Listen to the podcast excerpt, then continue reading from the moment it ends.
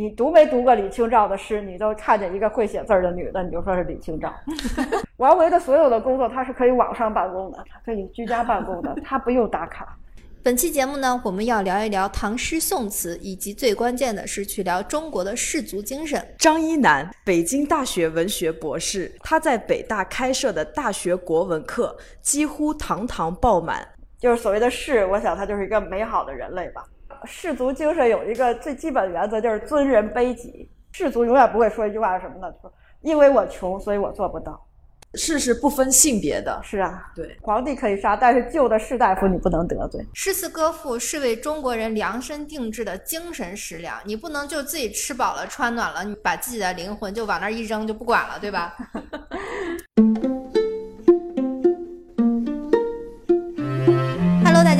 欢迎大家收听二零四零书店 FM 的第三十期播客，我是元英，我是玄机。我们是一档游走在阅读与生活之间的播客，旨在用价值与美重建有意义的生活。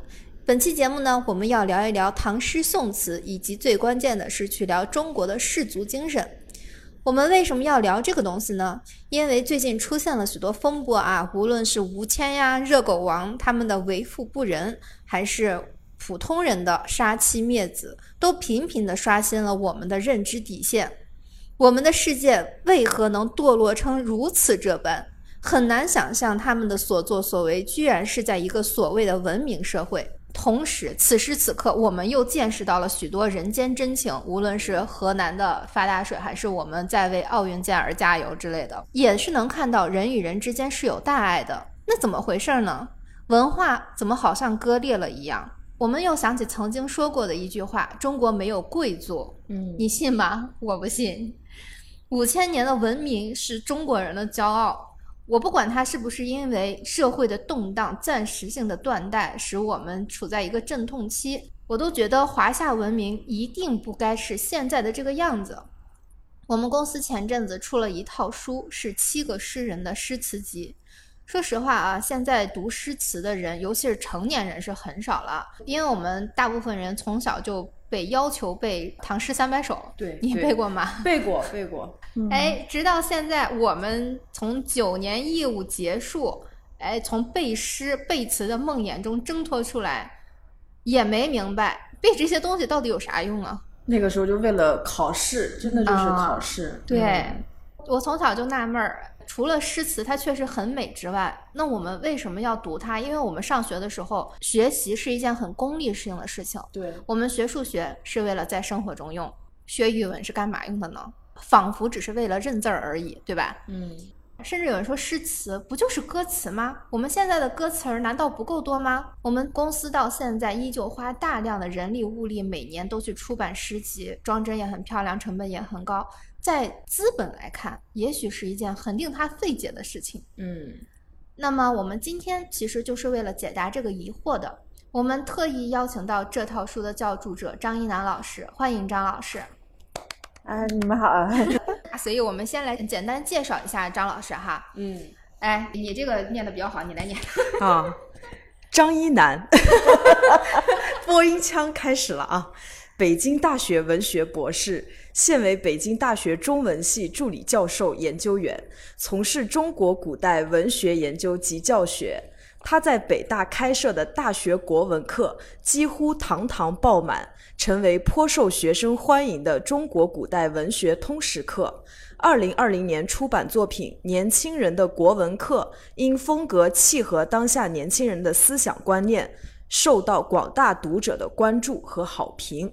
哎，对，张老师的风格非常怎么怎么形容呢？我觉得就挺接地气儿，就很对年轻人的那个说话的风格啊、对思想啊对对对嗯而且说实话，这期节目我们自身是非常期待的。对，呃，为什么呢？因为我们之所以能选定这个选题，是因为之前我们跟张老师聊过一次，对，我们就是在聊天的过程中明白了人为什么要读诗，以及中国人的贵族精神是什么，嗯，可以说是打开了一个新的大门。对，我们应该追求什么？说实话，那次的聊天对我的影响非常大。不仅为自己能升为会中文的人感到幸运，甚至觉得说，如果今天的节目播出去的话，对于在物质资本主导的社会泥潭里挣扎着的人来说，是拉大家一把。我们能有这个机会把它录成一期完整的节目，对我们来说特别有意义。对，那我们就进入正题吧。这么直接？对，我这个人就是很直接。对我们这期会听到许多的实话。张老师说他的风格就是直言不讳。对，有些话也许你不爱听，但是他很现实。叫什么？打蛇打几三寸是吗？七寸，七寸，给人打。对，就正如我们刚开始说的，这次的主题呢是古代的氏族精神。嗯，呃，那么什么是氏族呢？老师能不能简单的先为我们介绍一下？嗯，好，这个所谓的氏族呢，其实我们不正确，但是非常直接的说，就是我们中国的贵族，中国式的贵族。任何一个社会，它都需要有一批比较好的人，比最低的底线好的人。那么这些人呢，可以称之为贵族，他不一定跟血统有关系。嗯，但是它要是要一个什么呢？要一个不可剥夺性，要一个稳定性。那么西方的那个贵族，或者说以我们经常听到的对西方贵族的描述，它是基于一个血统的这个贵族，而我们中式的贵族呢，它不是以这个不完全是按照血统，或者说血统不是那么重要，嗯但是它也是一些比较优秀的人，比较好的人。所以我有一个比喻啊，我就说像那个《哈利波特》里的巫师，嗯他就是就是你叫他巫师也好，叫他氏族也好，叫他贵族也好，总是有一些比较好的人。嗯，这个好的概念是什么？那就要以这个氏族的这个价值体系来讲了。嗯氏族的观念认为比较好的一些人，对，因为我刚好就是为了做这期节目，然后在 B 站上面看到张一楠老师的一个讲座，然后里面讲的是那个屈原的《离骚》，然后讲中国的士人精神嘛，而且那个是从君子的德、容、言、功。四个方面进行分析的，然后我觉得非常有意思。那老师，您是否可以从我们本次就是诗歌套装的七位诗人来讲一讲他们的这四个方面呢？那这个德容颜功呢，我们过去说是女德，其实它是士德，它是对世人的一个要求。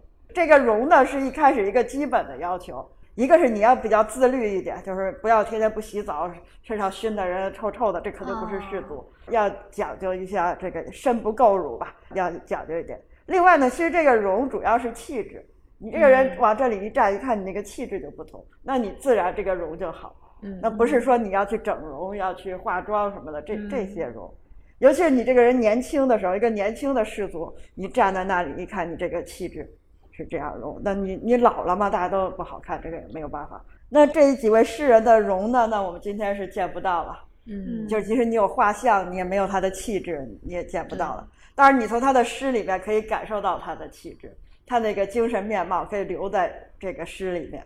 会看的人呢，你能够能够看出来，能够想见其人。那这个容没有了。那这个对世人一生功业的要求呢，有三个层次：立德、立言和立功。嗯立德呢，就是说你这人有一个德行，有一个士族的德行，让人倾慕，让人家记住你，那这是最高的一个要求。然后除了立德呢，要有立言。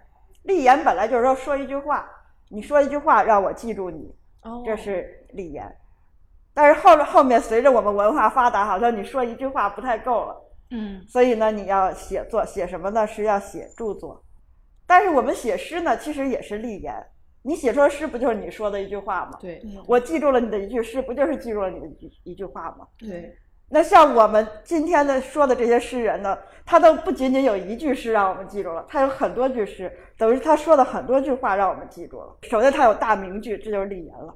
那他实际上他这已经到了立功的层面，就是说为大家做事情。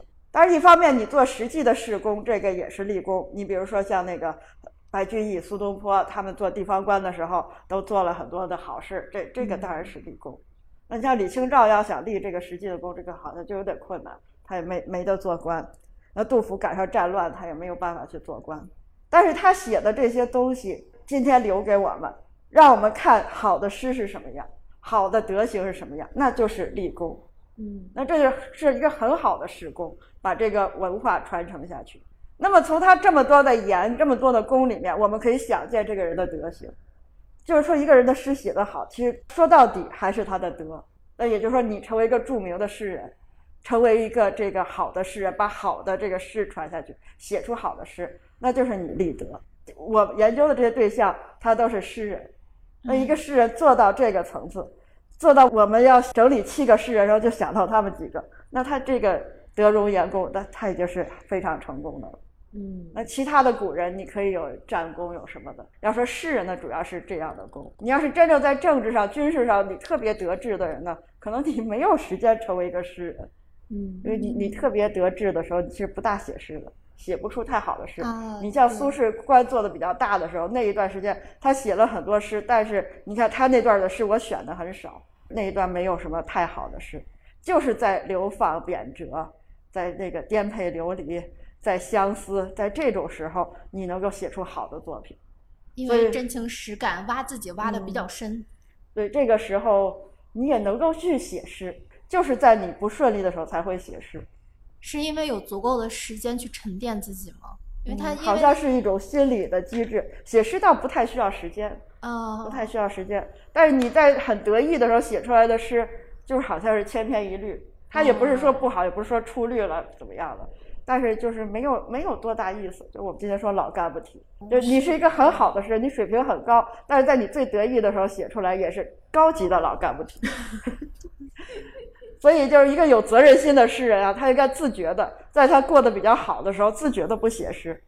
这个是不是就有点像我们呃，就比方说郭德纲啊，他嗯最好的段子是在他过得很 那是这样的，很惨很是这样惨的时候，他现在这个时候过得惨的时候，你的创作力就高，是这样。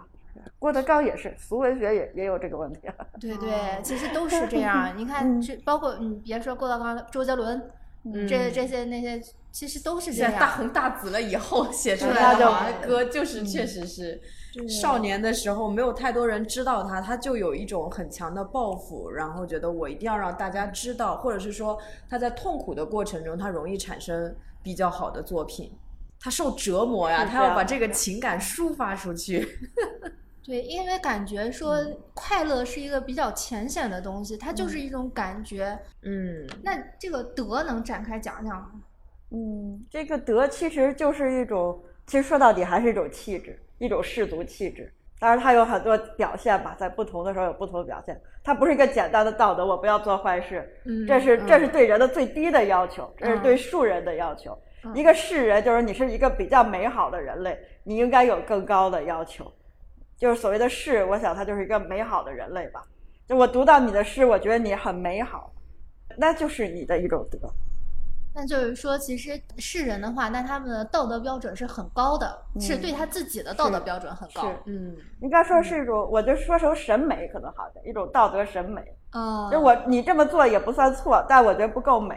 我要做一件很美的事情。啊，我我插播一个 比较那个啥比较庸俗的例子啊，就好像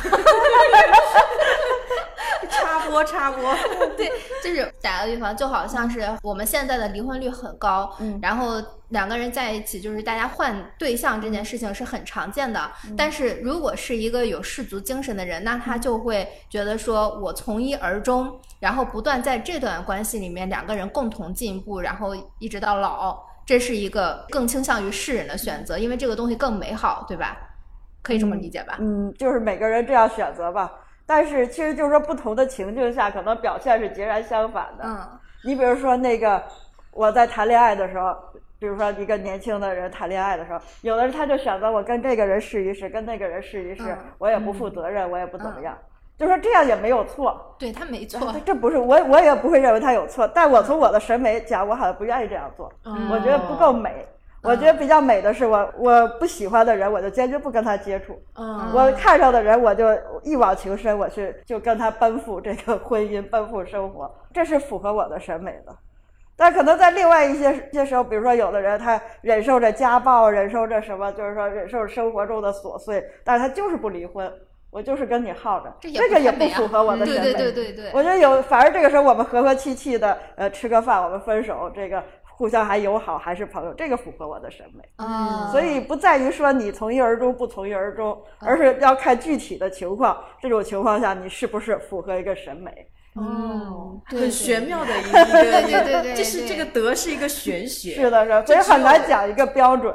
对，本身审美就是玄学。对有的人他天生他就是那个审美能力很强，然后你嗯跟有的人说这个东西真的很美，有一些人他是理解不了的，他不知道这个东西美在哪里。啊，嗯对。那其实你看，我们现在看到很多东西的时候，自然而然觉得它嗯是好的。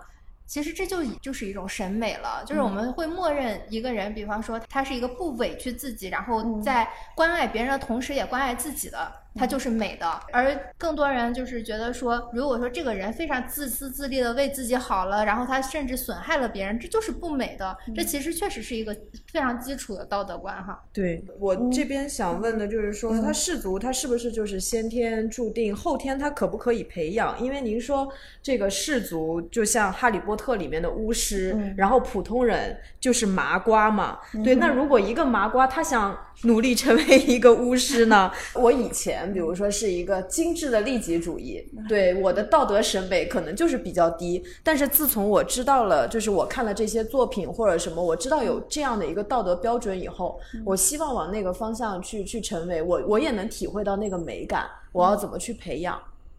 你要都能体会到美感，你肯定不是麻瓜了呀。哦，我觉得巫师和麻瓜的区别可能就是这个审美吧。嗯其实是个审美的区别。当然，这个区别如果我们科学的讲，它是怎么形成的，那到底是不是说一出生就注定了？这就成了一个很庞大的科学问题了。这个不好说。但确实它是相对固定的，据我的观察，它是比较固定的，就是不可能说你是一个麻瓜，一个很庸俗的人，然后你你花一万块钱去报一个班儿，我上一个什么课，我就突然变得不庸俗了，这这个好像可能性也不大。对然后你说我天生我有这个审美，你就想办法改造我，让我不再觉得这个美，好像这这个也很难。嗯所以我说什么是世俗性？世俗性是一种不可剥夺的东西。嗯那个孟子说“临大节而不可夺”，那其实很多人是其实是这样的，我心里是知道这个是好的，但是我做不到。嗯这是很大一批人，或者说我们要挽救的是这样的人。对对对那我心里我就不觉得这个好，那那我们就基本上没没救了，不理他就不管嗯嗯他。就说我我知道这样好，为什么我做不到呢？其实这个，你孟子讲这个人之初性本善，孟子讲嗯性善论，嗯就是说人内心是人一生下来内心都有一个善的东西，其实就是我们讲美的东西，其实善和美其实它都是这么一个东西吧。那为什么那个后来那个王阳明他是也是讲发明这个本心这个东西，良心这个东西。然后后来那个心学的末流，他甚至说满街都是圣人，每个人都可以是圣人。就是像那个广告词说，我们小时候有个广告词，你本来就很美，我们每个人都是你本来就很美。嗯，那你本来就很美，那你为什么最后来你不美了呢？为什么你不是圣人了呢？那王阳明讲的是说，你心上那个好的东西被遮蔽了。嗯，那个东西被遮蔽了，你把这个东西拿掉，你就变成圣人了。就好像刚才我们说的是，就是很多人他不敢去，就是这种道德美去生活，是因为他怕自己如果这样道德美的活下去是活不下去的，是影响他生存的。因为你看现在好像，比方说我们现在大家都在逐利，因为逐利它起码能保证你是一个基本生存。如果是逐美，这个美导致我们最后活不下去怎么办呢？我觉得很多人他是在纠结这个东西。还有说的人善被人欺，就是有很多这样的警告人的一些话，他就是来让人好像蒙你的不太敢，不太敢去成为一个好像就心里其实是觉得这样很美的，但不敢，对，就是其实这个说我越坏，我越那个，我越使坏，我越怎么追名逐利，我就能得到利益。你想想，这其实是一种信仰，而不是一个事实。你怎么知道？这其实不是一个科学的话，你只是相信这个，而你没有一个足够的样本量，你来分析、来对比，到底是你这个逐利，你耍点小聪明能够过得更好，还是你走正道能过得更好？对实际上大多数时候是走正道能够过得好。你就比如说学语文，那老师跟你说，你说老师怎么能学语文学得好？老师说你就多读多背，嗯，然后你绝不相信这句话，然后你就想我一定要找一个技巧，找一个速成，然后你去买一个什么什么速成的书，来，语文提提高多少分儿？实际上最后你学这本速成，你花的那个精力，比你多读多背达到这个水平，你花的精力大多了。就是但你永远不相信，就是说那个最简单的正道，多读多背是一个提高语文的这个这个最好的办法。嗯，所以就是说，当你比如说你语文你学了这本速成，你语文还考不好，你就相信那个考得好的人就学了十本速成。然后你去问，但是那人说我没有学十本速成，我就是多读多背啊。他有所隐瞒，他怕我追上他，他不告诉我，他肯定每天不睡觉在那儿学速成。但人家真的是多读多背。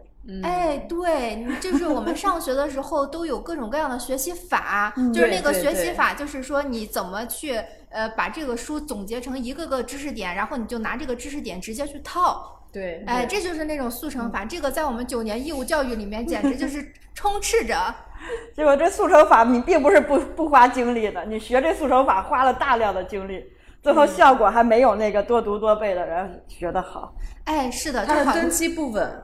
对，其嗯实或者说，比方说我们现在的很多网课，不管是某登或者什么某、某什么思维，就是其实他们所有的套路都是一样的。他们的套路就是他拿知识点，然后让你去套所有东西。你你包括他们看书，也是说去梳理这本书的脉络，呃然后知道这个书的大纲。结果这一本书它真正在字里行间所传递的那种美，他们是体会不到的。他们只能知道哦，这本书讲了什么，我可以去跟别人复述一遍。就像机器人一样，就提炼出很多那种道理，然后提炼的。不对，哦对这样他提炼不对然后比如说像我这样的老师，我出一道《红楼梦》阅读理解，你是读过《红楼梦》的，但是你是按照那个方法去读的。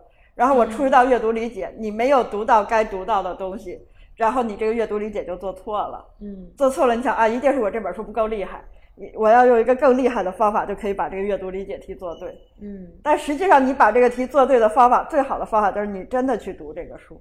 而且我们上学的时候，真的按照自己的理解去做的题，往往又会被判是错的。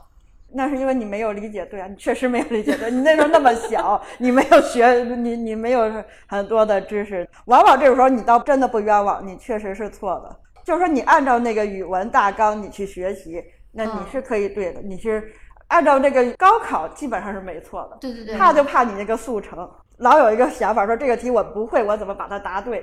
老去做这种东西，这种东西其实白白的浪费精力，最后不如你真正把这个问题理解了。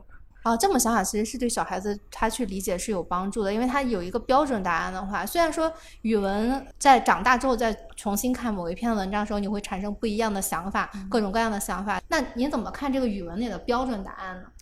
就是首先，这个做标准答案的人，正常情况下，他应该是一个语文水平非常高的人，嗯一般是中文系的教授，嗯就是他对这个问题的理解是比较深刻的。嗯就你长大以后，你产生的那个新的理解，往往是不正确的，只是到时候没有老师能给你判错了。哦，当然也不排除，就是说，因为我们像我八零后小时候那时候的老师，可能他自己的知识也比较薄弱，因为赶上这个时代的大运，嗯他们年轻的时候受到的都是那个批林批孔的教育。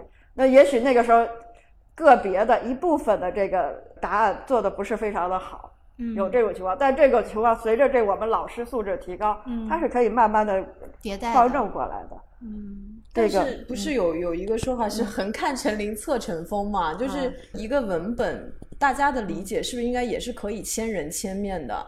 那为什么它只会有一个标准答案，并且它可以有 N 个标准答案，但有一些哦答案一定是错的。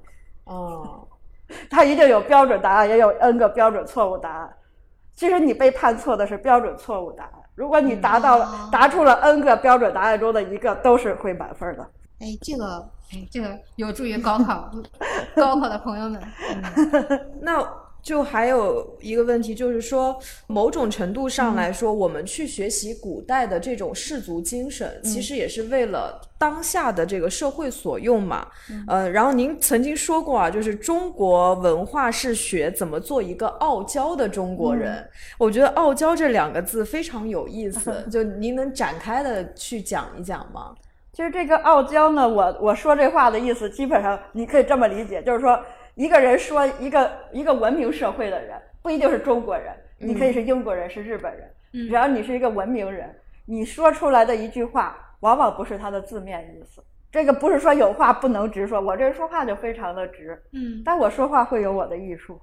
嗯就是比如说我要拒绝一个人的时候，我直接拒绝他，那人就多伤心啊！那我我就会有一些婉转，哎呀，你挺好，我发好人卡，你挺好的，这个这我是因为有一些什么条件不能够做这个事，那我不能上来说，就因为你条件太差了，我不能跟你合作，我我不能这么说话呀。那反而有时候我觉得这个人很好的时候，或者觉得这个地方很好，我不会特别直接地说好。我说我热爱我的祖国，我一定不会离开我的祖国。这么说好像很愣啊，我这么说你也不相信吧？这样说好像倒是假说假话一样。嗯，那我会怎么说呢？我说哎，其实待在中国呢也有很多的不好，但是没有办法呀，我没有地方可去呀，去别的国家没地方可去呀。那我说我没地方可去，有两个可能性。一个是我有地方可去，一个是我没地方可去。嗯，就是有可能我是，其实我有很多地方可去，但是我爱中国，我我想待在这里。那么也可能呢，就是我确实是没地方去。那但这个你可以用历史的方法去验证，历史学方法去验证。你去查一查这个张一楠有有没有国外的 offer，他能不能去国外？嗯，那我能去国外，但我硬说我不去，我我说我去不了，那是什么？那我就是我是真心实意的不想出国。真心实意的要待在这个地方，嗯那个就比我说我热爱中国这个就就其实这是更真诚的说法。嗯，是怕话说的太露骨，以后会比较的不好意思，就喜欢一个含蓄的美。那个日本有本书叫《音译礼赞》，就是日本人他们也比较喜欢，就是比如说一个东西它有一点阴影，有一点修饰，是不是也是有这样的一种审美在里面？当然说到底还是一种审美吧。哦，还是一种审美。我不是不敢说出这句话，但我觉得这句话说说这样更美一点。嗯，傲娇，这是傲娇。我也在琢磨“傲娇”这个词，因为傲娇它就是你这个词，它是带气骨在里面，就是那种某一种骨气，它是有那种气儿。其实也不是，其实我自称傲娇，这个就很傲娇。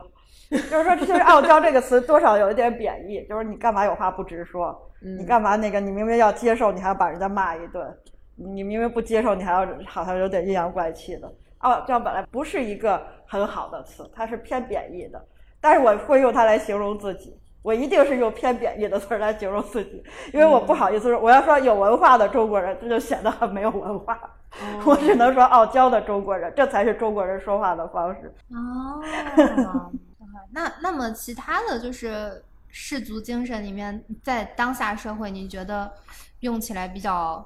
对我们打个比方啊，就比方说现在的人他会去争财产，就是实际上这是一个可以和平解决的事情，就是大家都稍微就是有一点自我约束，或者是有一些风骨的话，他就不会上上电视啊，或者是闹到法院啊，撕破脸这么难看。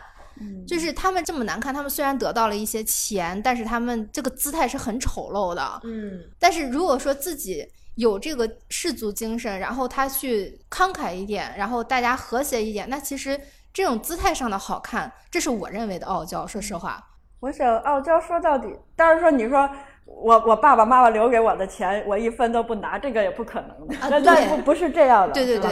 其实我想，可能这个氏族精神有一个最基本原则，就是尊人卑己。就是说，在一定范围内，在我可接受的范围内，我多让一些利给你。嗯，比如说，咱们都应该拿五十块，然后我从我的五十块里再拿出十块钱给你，这个好看一点。但是那四十块钱我我不会，你再要我不会退了。那个 那个，咱们互相都让一步，我也拿出十块钱给你，然后你也不能就把这十块钱接过去，回头要想个办法把这十块钱还给我。嗯，其实就是大家都尊一步，都都留一个，等于留一个余地，都让一让。就包括你说话的时候也是互相尊重、互相让一让，而不是说每一句话我非要那个什么抢一个上风。那比如说你跟人家说话，我跟人家说话，我会主动说，我说我是一个女性，哎，我我一一介女流是吧？我怎样怎样的？嗯，这是我一个尊人卑己的一个说法。但是你不能认真啊，你你你就发过来说你一介女流，那我肯定跟你急，我肯定跟你掀桌子。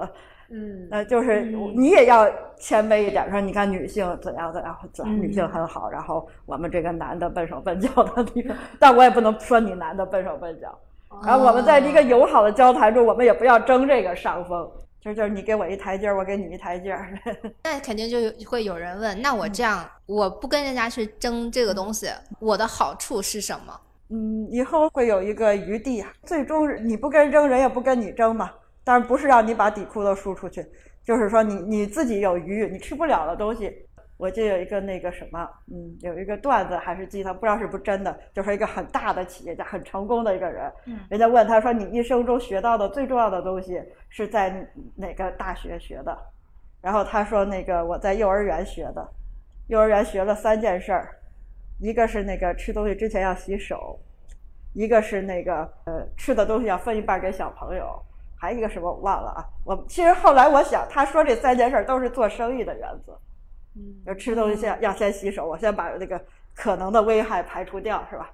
我就想，什么叫你吃的东西要分一半给小朋友？是不是你就不够吃了呢？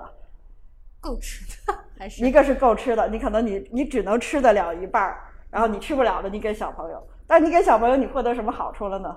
小朋友喜欢你小朋友吃不了东西也给你，你就多尝一样东西。嗯啊。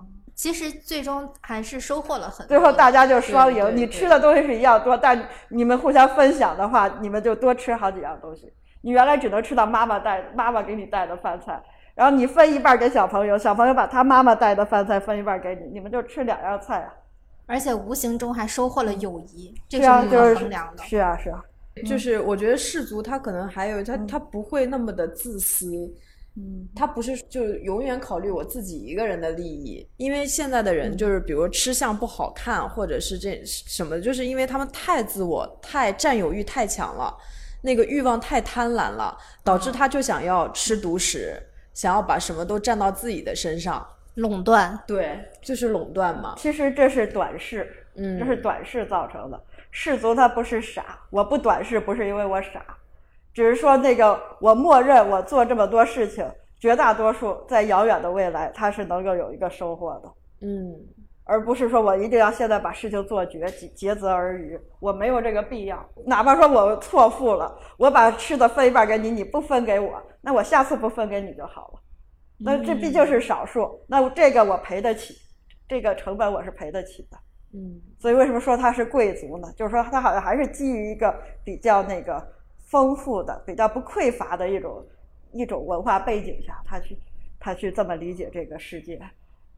对，如果是他次次都被别人就是不分的话，那这真的是要看看自己的眼睛了，去看看眼科。那你可能是大的运势，你要是赶上，就得小心把自己保护起来。那那你你现在不是那样的时代，现在物质也比较丰富，那我们就是互惠互利，嗯不用每一个事情想那么多。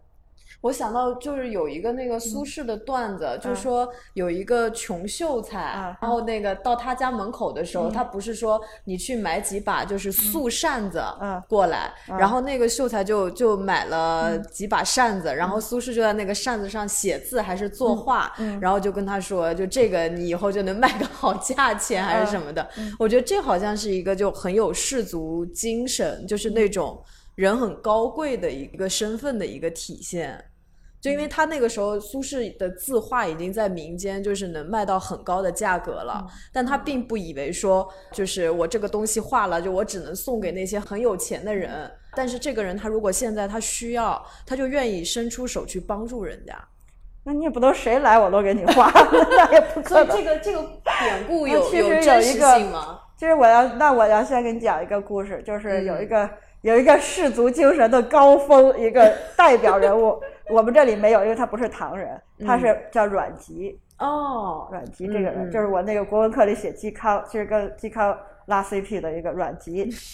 阮籍这个人，他有一个本事叫青白眼，哦，对对对，就是你来了人，来了他看得上的人，他就青睐你，就用青眼，就用黑眼珠黑看你。眼珠看啊你，对要是他看不上的人，他就用白眼珠看你。嗯，那什么人他看得上看不上，不是以这个人的官位决定的。对嗯，可能你官儿做得很大，但我会用白眼珠看你；你可能就是一个落魄的书生，但是我会用黑眼珠看你。嗯我还是看你这个人，你这个人本身，你是不是我所认可的士族？你很落魄，但我看好你这个人了。我现在我生活很忧郁，我随便写写扇子就可以去接济一个人的生活，那我就愿意做这么一件小事儿去接济你。嗯那你是很大的官儿，但是你那个我我看不上你，你再怎么重金来求扇子，我不会给你写。就像启功先生也有一个故事，也很好玩啊，就说当时有一个空军的司令来求启功先生的字，嗯然后这个启先生就特别认真的问就说那个说我要不写的话，你会不会开飞机来把我炸死？然后那个秘书就是当时说肯定说不会不会的，绝对不会。然后启先生说那我就不写了。不像现在，大家都跑到人家微博下面叫人家爸爸，真的是。那是他们呀，那启先生不不会去叫人家爸爸。对，士族应该是不会轻易向资本妥协的。对，我就想，其实孟子说的那个话，富贵不能淫，贫贱不能移，对，威武不能屈，那真真的是这这个富贵不能淫，不是说你那个有钱了你不能享受享受，嗯，富贵不能淫是说我不会因为你给我钱我就改变我的审美。嗯嗯，贫贱不能移，就是说我穷了，我也不会说那句话。士族永远不会说一句话是什么呢？说因为我穷，所以我做不到。哦，这个士族绝对不会说这句话。我再穷，我不会认为因为我穷做不到，我也感觉不到我穷。那威武不能屈，那就更是了。不管你能杀了我还是怎么样，你不能因为你能杀了我，你就改变我的审美。我觉得做到这三点，那就是此之谓大丈夫，这就是林大节不可夺，嗯，就是一种不可剥夺的士族性。这个就是我们人人不管是什么样的处境都可以做到的。是的，对。嗯、那老师就是我看了王步高教授的唐诗宋词的那个教学视频，嗯然后它里面提到，就是好多诗的，它这个诗的尾联很难写好，然后即使是李白、杜甫这样的大家，他们也难免在写诗的时候出现结尾疲软的状况。您觉得这是因为什么呢？以及您如何看待这个文学批评？因为就像很多人就会说，哎，他这个诗哪儿哪儿写的好，哪儿哪儿写的不好。但我有时候会觉得，哎，按道理他们是文学大家，才华是远在我们之上的，我们是否有资格去批评他们的作品？首先说这个结尾的问题啊，嗯这个结尾写不好，这是大家的一个难题啊。对，原来那个钟嵘诗品里头就说那个谢眺墨偏多致，就说结尾老写不好。嗯，我自己也是，岂止写诗啊，其实你写文章，你结尾也不容易写好。嗯，那我们小学作文有一些套路，最后啊，总这个分总有有一个加惊叹号，有一个写法。那你比如说真的写论文的时候，我就经常会觉得写论文的时候，到最后我不知道写什么，嗯，因为我精彩的我想说的话前面都说掉了，因为我要把开头搞得很精彩，我嗯我把这个一上来开宗明义，那我难道同样观点我结尾再说一遍吗？哎呀，每次我真的是发愁结尾怎么写。后来我就想，我有意的留一点精彩的东西到结尾去，就是一个很头疼，这是一个艺术规律。就是实际上就是有时候你不能苛责这个结尾，有时候结尾我们就把它圆上了，就就就很好了，很难说在结尾出来一个很精彩的东西。嗯，后面说这个批评文学大家的作对品，对对，这个就看你是谁了，还是谁。就好比我们那个奥运会，现在奥运会那个体操，嗯嗯你说这个体操或者是跳水，比如说这周有一些技术动作的这种比赛，那你可以去批评。如果你学过体操，你知道这个是门道，嗯你可以去批评，哎，这个运动员他这个动作失误了，可能你现在自己已经做不了这个动作了。嗯，或者说你没有到那个世界冠军的那个水平，你只是练过体操，但是你学过，你知道这个地方我落地应该稳，这个地方我应该什么，你可以去指指点点去说，这是我们欣赏的一部分。嗯但是要说你完全没有学过这个东西，然后你凭着自己的，你要学盘说，他说我都不懂，这个会有什么好的？你这个一个外行的批评，那是没有啥价值的。嗯你作为一个内行，你是可以去批评的，即使你自己达不到这个水平。然后您在书中就还提到，就是说这个，这可能也是某种评价，对吧？嗯就是说苏轼是有李白的才华，李白没有苏轼的学问啊、然后苏轼呢有李白没有的厚重的学者气质。那这样的一个评价是如何去理解的呢？因为这首先是我们对唐宋诗的一个印象，嗯就是说唐诗是诗人之诗，宋诗是学者之诗，这是我们一般的判断。宋人呢，更多的是以学问为师。嗯其实这也是因为这个诗学它成熟到一定的程度，他成为一个文人学者，他承担这个责任。这个李白那个时候呢，他还没有完全的进化到这一步，所以这这里边的区别呢，主要是用来讲一个唐宋诗之别。嗯但是具体到人也确实是，苏轼呢会用更多的典故，尤其是他会想要让人家知道他在用典，就是这个学问是他生活的一部分。嗯哦，这为什么我这么说？其实李白也不是不用典，李白用典的时候他是不想让你知道的。哦，所以他们一个是比较外露，一个是比较隐藏的。嗯，就是这写诗的方法不一样。哦，就是李白他是属于什么呢？说白了就是说写这个话，写写这样一件事情，我想起来古人谁谁谁写的就很好，我把它拿过来，拿来主义，点铁成金或者点金成金。嗯，而苏轼呢，他是可能说我今天没有什么生活，我今天就看了这本书，我觉得这个这句话说的很好玩，我写一个诗来告诉你一下。哦，就是这个学问是他生活的一部分，哦而李白他不是专门的用有一首诗去表现学问的，嗯，有这样的一个差别，这是唐人写诗和宋人写诗的方法的差别。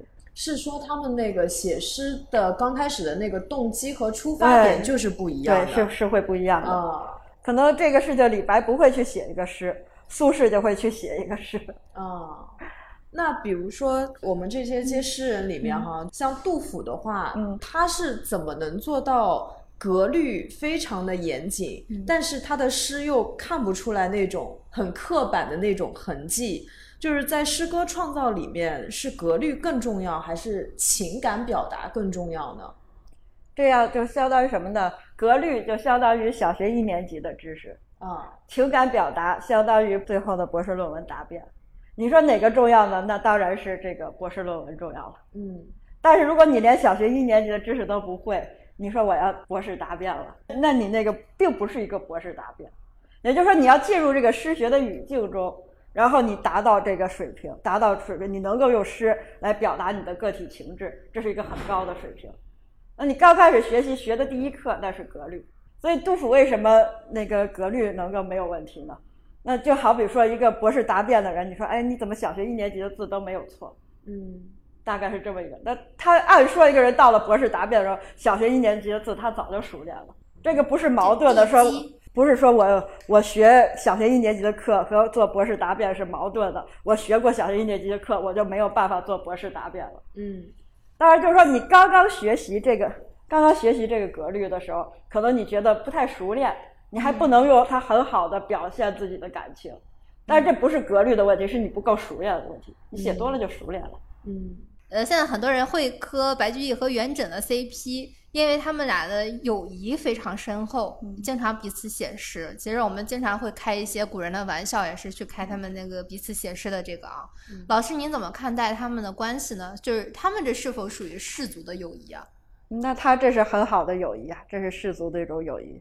当然，咱们是磕 CP 都是开玩笑，咱们不是真的嗯那个意思。对对对对对因为古代有个问题，就是当时普遍女性教育要差得多，嗯所以一个人的知己往往不是他的妻子，而是他的朋友，嗯是跟他性别相同的朋友。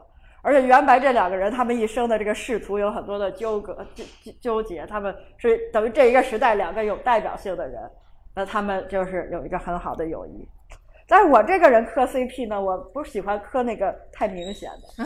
像我的以我的审美，我觉得原白 CP 太明显了，我就没有兴趣去磕了。嗯我会磕刘白、刘禹锡和白居易，哦，我还磕韩白、韩愈和白居易。我觉得这我推荐，我觉得韩愈、白居易是一个很好磕的，虽然他们交集不多，但就是冷 CP 才好磕嘛。嗯这个其实韩白他们很有意思，就是他们的这个人生的，其实他们两个人的审美取向是不太一样的。嗯到这个时代，其实这个世人的审美取向它有分化，韩愈有韩愈的追求，白居易有白居易的追求。他们分别在追求什么呢？嗯，韩愈是比较的不接地气儿的，他要去追求很典型的士人，他要要师道尊严。你记得他说师说，你说他这个人，他自己做老师，他能让人家去尊重老师，他能说出这个话。按我们传统的审美，我觉得我做老师，我跟学生说你要尊重老师，我说不出这个话，你要尊重我啊，我说不出这个话。嗯那韩愈他可以去说这个，说就是要尊重老师。我虽然我是老师，我要跟你认真掰扯一下。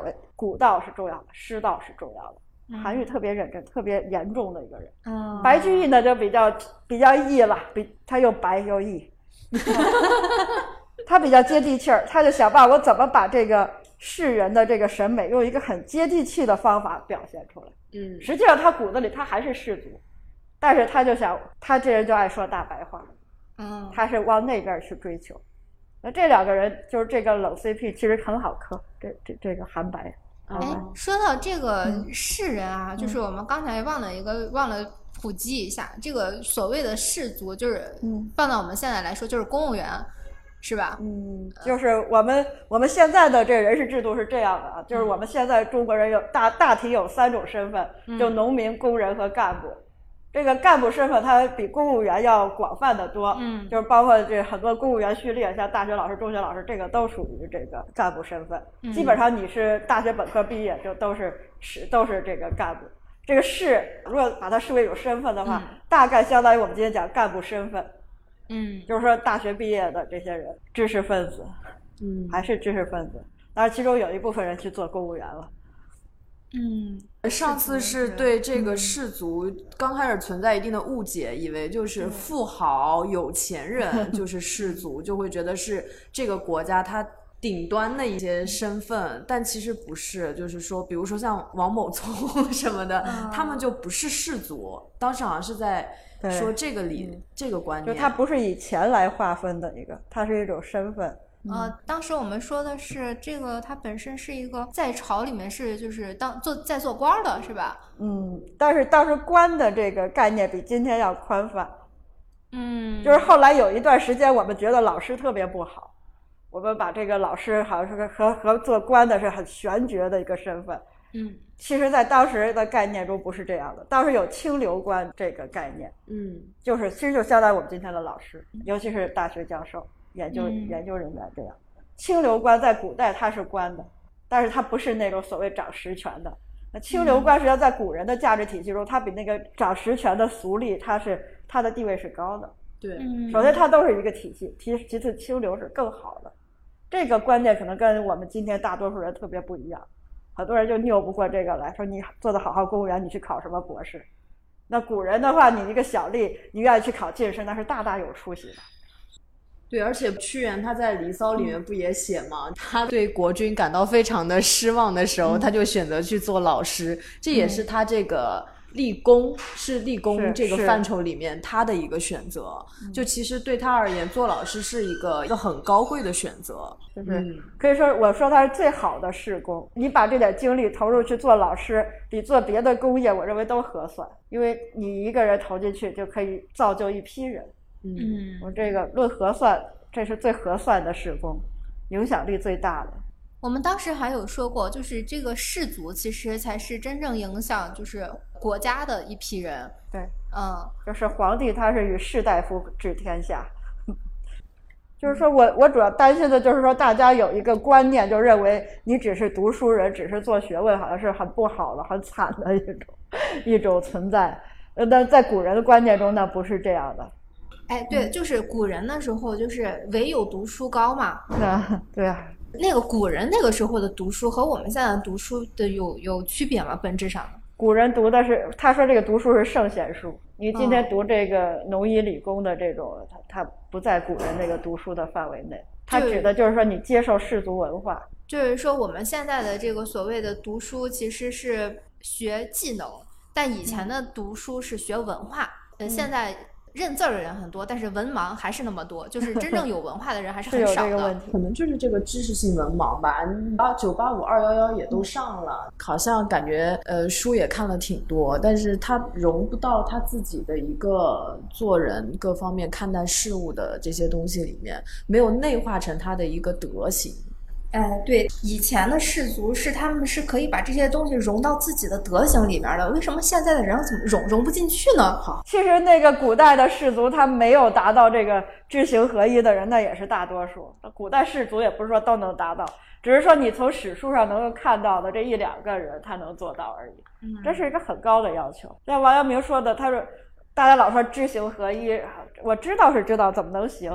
王阳明说这个知而未行是未知也，嗯就是说你不能行的话，说明你还是不太明白。如果你真的明白了，你一定会去行。我知道这个很美，但是我做不到，那是你不知道它有多美。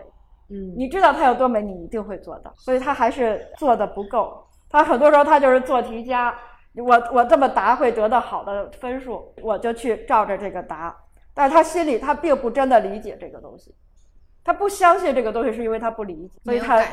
就是他没有真正去理解，就是说我把这背下来，我把这政治题我都背下来。但实际上这个政治题它实际的意义是什么呢？其实他不清楚，嗯，你要一个高明的老师考他，一考就露馅。那么其实他都不理解这个主题，他不理解这个精神，那他当然不会去实践。那我们很很多这个理科生，他学的理，他没有读过圣贤书。比如说像我先生，他肯定没有我这么多时间去读圣贤书，他是学理的，但是他也他自己很热爱他的专业，他把这个理科学得很透的话，其实他也能达到这个境界。他对世界的理解，那也是能够和我来交流的。嗯那，你不一定非要读什么书，但你一定要真的理解，真把这个东西学进去了。就是你理解这个东西没有，我不是看你考卷上你会不会背这句话，而是看你怎么去看这个世界，你怎么去和这个世界相处，这个我就可以看出来你是不是理解这个事情，那你是不是一个士？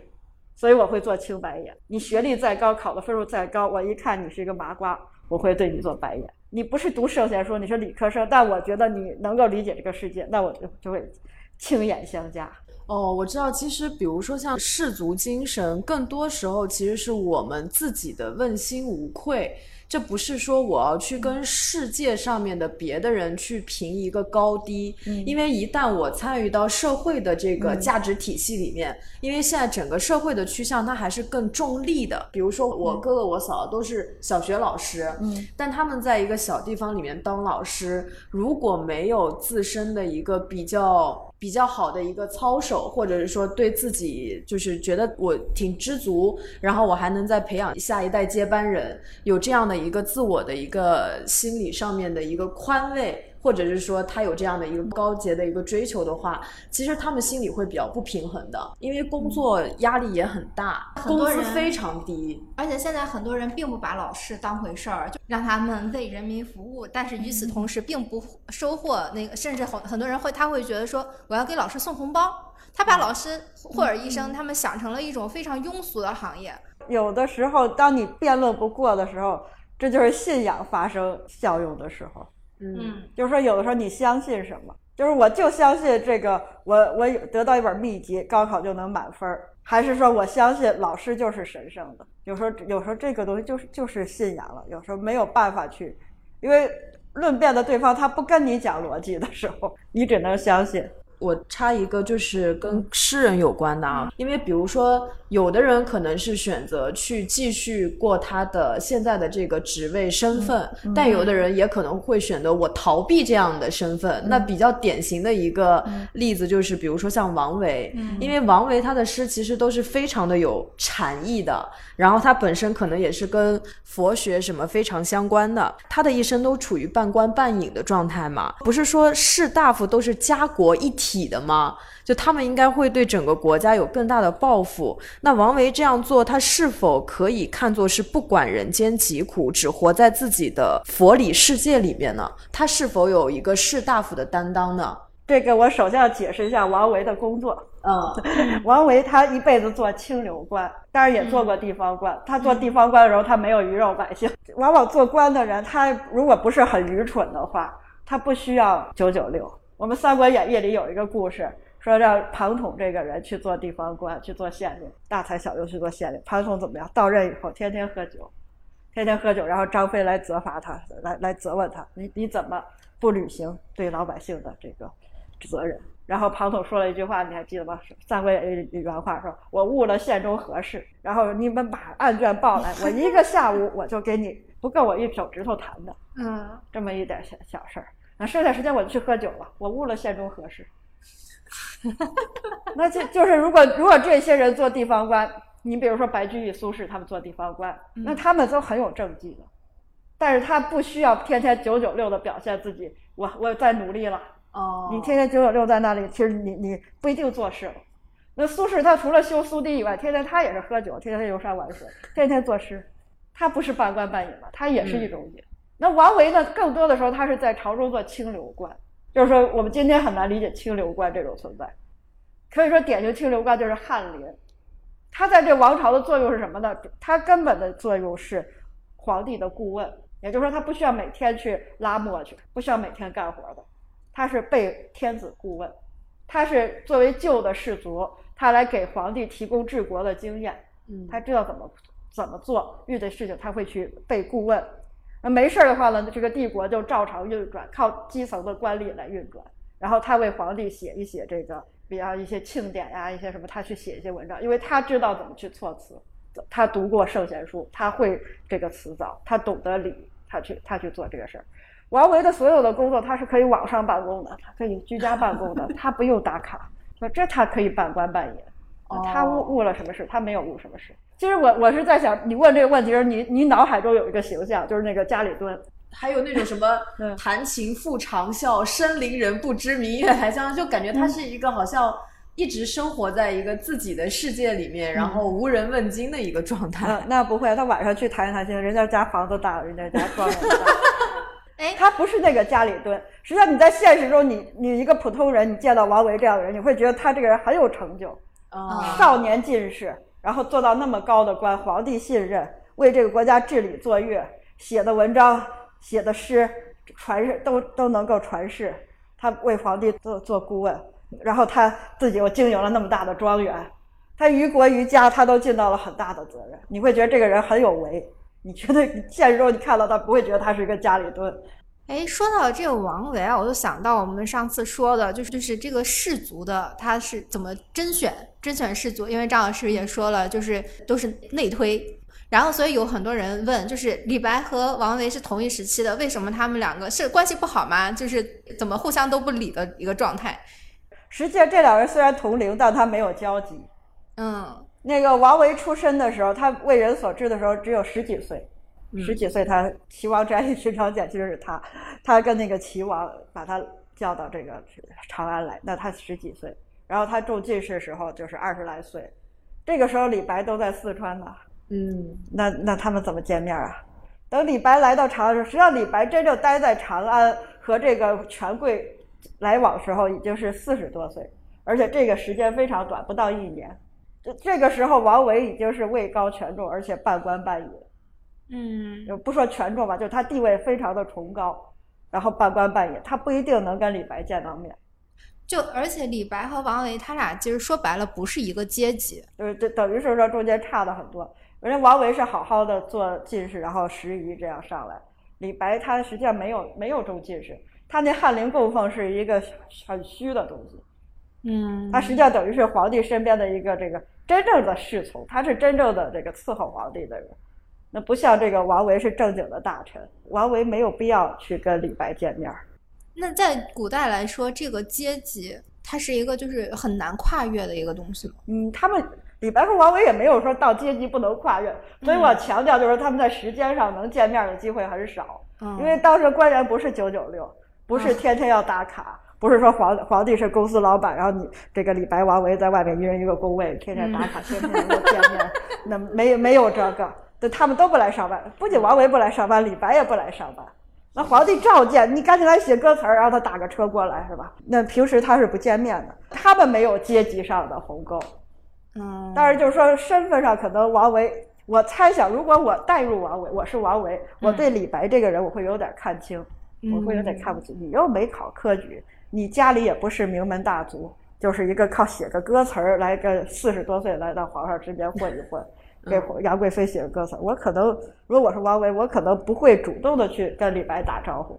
如果我是李白的话，我可能也有点敬畏，我也不会去主动加王维的微信这样的。嗯他们可以不去交往，但是说起来，如果皇帝一赐宴，那他们都可以去吃饭。嗯那那没有身份的玄爵，玄爵是另外一种，就是说，如果你是从从这个干吏或者打仗上来的，你没有融入氏族文化，这时候你官做的很大，那这个写诗的人他可能是看不起你。主要的问题，今天可能不太理解的事情是这个，就你立了很大的军功，然后皇帝想，皇帝说要让你做尚书郎，嗯，然后结果宰相不允许，宰相说你要让他做尚书郎，我就辞职。对，因为他没文化呀。没文化，大家清流看不起你，嗯这是一个重要的问题。所以木兰不用尚书郎啊，为什么木兰不做尚书郎？不是因为她是女的，是因为她当兵的，她就不能做尚书郎。然后说到这，我就想到有以前的人都觉得说，哎，我要当皇上，因为我当皇上我就有无上的权利。但是其实从我们今天聊下来，会发现其实皇上没有那么大权力，这大部分的真正的权力是掌握在知识分子手中的。所谓王与马共天下嘛，这个天下还是皇帝和士大夫来共治的。你皇帝可以最后享受这个成果，但是士大夫才代表这个国家的良心。如果你作为皇帝，你不受士大夫的制约，就意味着你不受良心的制约。那这样的皇帝，大家要抛弃你。那之前那个闹政变，他们会选推一个新皇上，这个会基本上是出于这样的原因吗？嗯，新的皇帝他要获取士族的支持，他要努力。你像那个司马昭他们，为什么司马昭为什么要还要哄着阮籍啊？他要政变，你可以把旧的皇帝杀掉没问题。你你 不，你是杀掉曹家人没问题，你杀嵇康，大家就开始闹。嗯，皇帝可以杀，但是旧的士大夫你不能得罪。所以士大夫其实地位真的还是挺高的，是其实是很高的。所以以前的人说士农工商，嗯，四民那是。从大概从什么时候开始，就这个天平是开始改变的呀？它什么时候歪的？一般来讲，在乱世中，武人的地位高，文人的地位低，因为我可以把你杀掉，然后反正我们是乱世，我也不需要追求支持。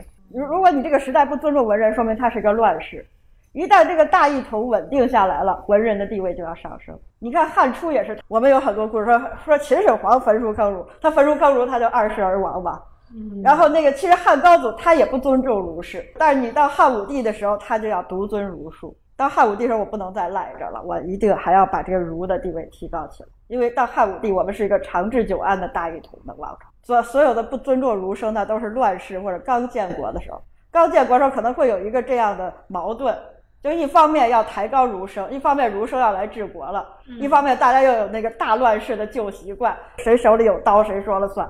嗯所以每一道这种汉唐明它刚建立的时候，都会有很多很像的故事，就是手里有刀的人和手里有笔的人，他们发生一个矛盾，最后到过三代一定是这手里有笔的人胜利。所以这时候也需要一个信仰。如果你生在这个有矛盾的时代，你要对这个文化有信心，要对人有信心，相信人总是向往文化、向往美的。尽管我生在这个时候，也许我一句话得罪手里拿刀的人，他把我杀了。但是我相信，过了几代之后，还是要我留下东西去教化这个时代的国民、老百姓和读书人。那这个时候就只有信仰了。其实我说的信仰不是那种他们非要认为信基督才是信仰。对对，信仰就是说你相信一个事情，比如说我我你无法验证一个事情，你相信。比如说你相信你爸爸妈妈是你的亲生父母，嗯，这个事情你可能没有验证，你也不需要去，你也不想去验证。我明明就是这个事儿，我相信，或者你坚信他不是你的亲生父母，这是你相信的一件事情。你实际上你当时没看见，你你出生那天你没有记忆的，但你总会相信一些东西，这是你你信仰的东西。一个人总会信，你不是信仰 A 就是信仰 B，你总要信仰一个东西。你是信仰这个刀会赢，还是信仰笔会赢？你一定有一个信仰。那我我想啊，比如说像这个信仰，那您看，比如说像苏轼，他的这个晚年几乎是在流放和迫害中度过的，是什么去支撑他不颓唐，甚至他一直在做力所能及的一个实事？他的内在的动力和信仰是什么？嗯，其实他就是他是一个世人，嗯那他世人到什么时候？他即使你把他弄到那个没吃没喝的那个程度，他他作为一个世人不会改变的，这个东西不可剥夺的。那他还是苏轼，好像这这个事情就没有说什么为什么他为什么会颓唐呢？他怎么可能颓唐呢？因为他是个这种时候诗人，他有自己的精神，他有信仰。他不会变成一个树，你让他做成变成树人，他也不会做树人的事情。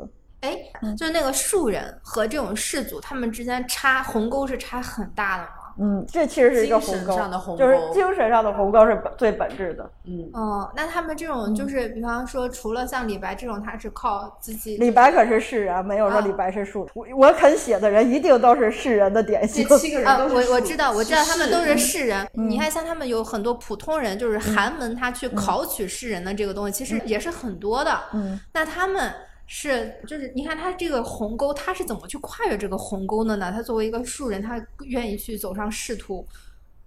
嗯，就是说你要得到这个氏族社会的承认。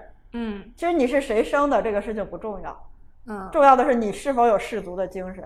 如果你没有氏族的精神，你只是通过投机，你做这个什么什么考试的什么方法，你买个官儿，你考买官儿那肯定没有人看上。就是哪怕你是考上的，嗯但大家觉得你是不理解氏族精神、投机取巧考上的，那大家不会尊重你。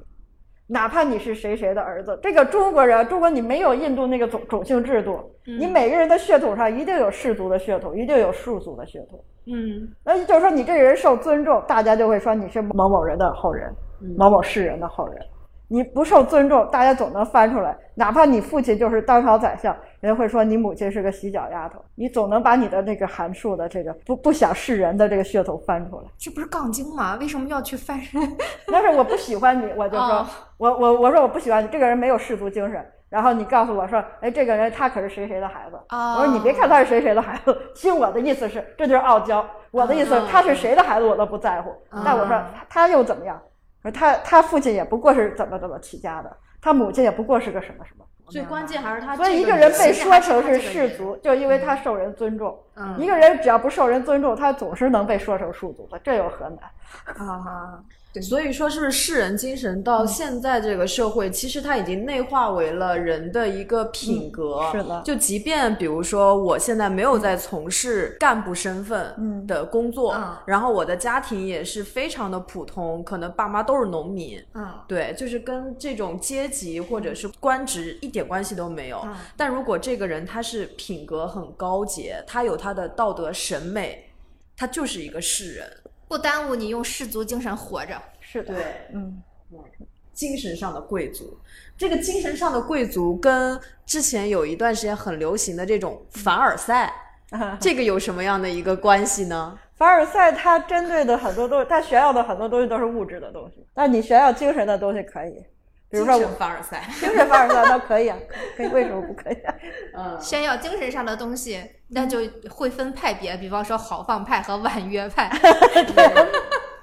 比如说，大家都把苏轼的词定为豪放派哈，嗯然后当然他肯定应该不属于婉约派。那像这种两分法，是不是不利于对诗歌进行更细致的研究啊？那当然，每一个作品我们要具体的去谈它。就我们现在讲这个豪放婉约，它的毛病在哪儿？这个分类，豪放婉约之前我们把豪放婉约等同于写男人和写女人，哦错在这里。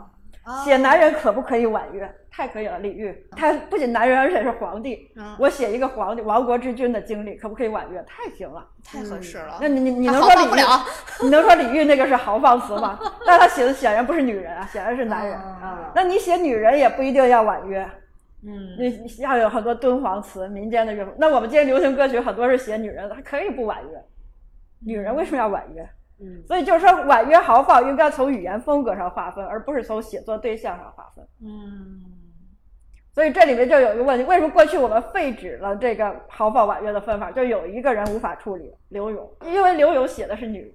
嗯，但如果我们破除这个写女人就必须是婉约的这个想法的话，其实你想想，刘勇他是豪放派，啊，对，他写的千里烟波，暮霭沉沉楚天阔，嗯，这个笔法多么豪放！我们有个说法叫剑笔柔情，用很雄健的比例去写一个柔情。嗯，所以，如果我们可以把柳永归为豪放派的话，我会发现豪放婉约的划分还是有意义的，嗯还是有这两种词，就是说有话我不直说，这是婉约；有话我直说说尽，甚至说过头，这是豪放，嗯而不在于你写男人写女人。嗯那你解决了柳永，那还是有豪放婉约。嗯我说什么叫豪放，什么叫婉约呢？就是所谓豪放就是比诗豪放，所谓婉约就是比诗婉约，它是词的两个路数。嗯，它的参照物是诗。那像李商隐的这个无题诗啊，一般都说他的无题诗是用来写爱情的，那是不是他其实也有某种政治隐喻，他的某些心境在那个里面呢？这个政治呢，其实他说不上，因为他一辈子做的官主要是九品和七品，也就是说科级和处级。你说他完全是去讲这个皇帝怎样，他他也够不上，他也没见过，他也没见过，他他谈不上政治。但是就说有没有写他自己在他的职业生涯，嗯他 不好说政治，他的职业生涯，那有没有在写他职业生涯？那应该是有的。其实一个诗人他在写一个东西的时候，他一定是把不同的经验糅合在一起的。嗯当我在写我的职业生涯的时候，我也可以把我的感情经历、感情中得到的一些认知，我写进来，那都 OK 了。嗯甚至可能诗人自己写的时候，他都分不清。对，因为其实更多的是在记录嘛，记录的时候谁还会分好几个本儿？情感把把情感混在一起。其对实写的时候，你你不可能分得很开。对对。从张老师来看，现代人读诗它的意义是什么？就是培养一种情感，培养一种美的情感。我培养们说美商。一种情感模式，我觉得是。就我们的传统教育有一个很重要的内容叫诗教，用诗歌来教育。那诗歌教你什么呢？就是培养你的情感模式，不是教你一个具体的技术，而是说你你的审美，你像一个君子一样的去感受世界，去思考这个世界。通过读诗，我们可以很直观的感受到氏族精神对于一个人的影响。说白了，就好多人他通过看书去学习，比方说学什么沟通的艺术、沟通的方法，它是一个直观的直接塞给你的东西。但是如果通过读诗，你是可以用自己的方法去体会的，对吧？嗯，就是对情感的一个培养。对我就是看到那个老师讲《离骚》的时候，然后我对那一句话印象特别深刻，就是屈原说的“恐美人之迟暮”。在老师讲以前，我一直以为就是真的是一个美人怕自己变老，就而且我以为那是指女性，但其实屈原那个里面他是指他自己，他害怕自己变老，不是说我是因为在乎我的脸。而是因为，就是我这么有才华，我这么品格高洁的一个人，我应该尽快的利用我人生中所有的时间为我的国家做贡献。然而，现实却让我就比较失落，所以我真的很害怕变老。我就会觉得，我们日常的这种普通麻瓜的身上，真的很难有这样的抱负。就我害怕变老，仅仅是因为我怕我的容貌衰老，但我不会想到我变老，我对祖国的贡献怎么办？我肯定想不到这一层。所以，就当我们在读诗、读词、读这些经典的时候，就是虽然我现在的思想境界没有那么高，但是我想到古人他们曾经就是真的是把家国记在自己心上的。就是把国家的事情就变，就是他自己的事情，这是士大夫特别典型的一个特质。哎，我们虽然现在不存在说我要为了这个国家怎么样，因为其实面对国家这个课题的时候，我们是很有有无力感的。但是你看，就像我们做这个播客的时候，我们最早的愿望不是普度众生吗？就是我们是希望通过我们的努力，我们的表达，让别人知道，其实可以用另外一种方式生活。其实某种程度上也是也是有抱负的，对对，就这个抱负不就是可能以前因为他们那个以前士大夫他们确实是是我有了文化我就可以去当官的，但是我们现在可能更多人有有文化不一定是去当官，或者是他用其他更多的方法去所谓的让这个世界更美好，是不是？其实不也不说，对，就用自己就包括像老师这个职业也是一样的。对，用他们的一己之力去做自己力所能及的一些改变、一些变化。对，嗯，我看到有好多那种，比如说是以前的那种老翻译家，他们可能在某个年代，他们一直没有办法去做自己想做的事情，然后到现在文化环境稍微好一点的时候，就我忘了是许渊冲还是哪个、哪个翻译家，他真是就是每天就只睡一点点时间，剩下的时间全都用来做翻译。因为他真的觉得时间不够用，八九十了还在那儿就是伏案写作，这就是他觉得他能为这个国家或者他立言立功的一个方式，就是也是挺感人的。对呀、我像我们平时的工作的时候，虽然我们也也确实没有要求九九六，但是也是会尽心尽力的去为这个传播、去看书啊、去拆解啊什么的，其实也都是在呃某种程度上是立功吧。我们这个也也挺立言的哈，立言，播客一种新的立言方式。对，因为我们确实到目前为止收到的反馈也是确实是帮了很多人的，很多人他们可能在一些迷茫啊，或者是说焦虑的时候，他们获得了一些能量和帮助。嗯嗯，我再来问一个比较女性主义的问题，嗯因为我们这个唐宋诗词里面有刚好有李清照，啊、是一个最身份最特殊的哈。然后呢，我之前看那个一一个也是王步高教授他说的一个段子，他就说在陆游的夫人孙氏墓志铭里，然后陆游就提到孙氏，但这个孙氏不确定是不是陆游的夫人哈。